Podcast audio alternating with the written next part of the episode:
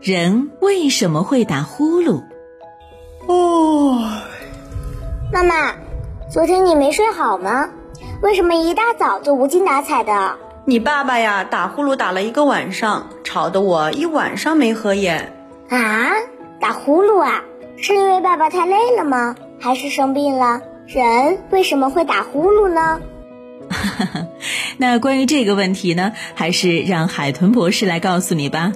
当气体通过一个比较狭窄的地方，产生剧烈的气流变化振动产生的声音，就是打呼噜了。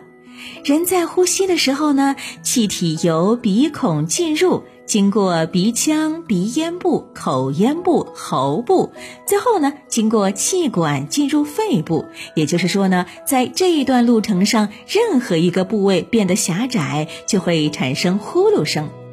那大家都知道，路上如果堵车了，可能是因为发生交通事故，或者是车辆太多等一些因素导致的。哎，那么呼吸道上被堵又是因为什么呢？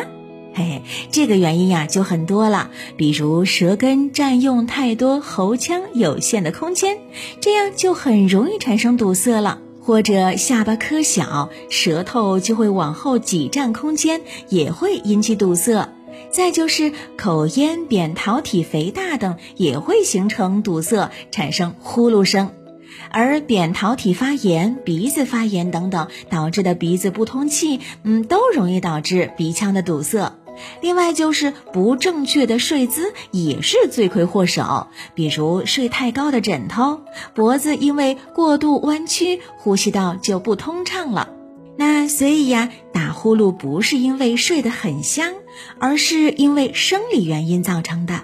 而打呼噜会不会带来严重的身体影响，还需要根据具体情况来具体分析哦。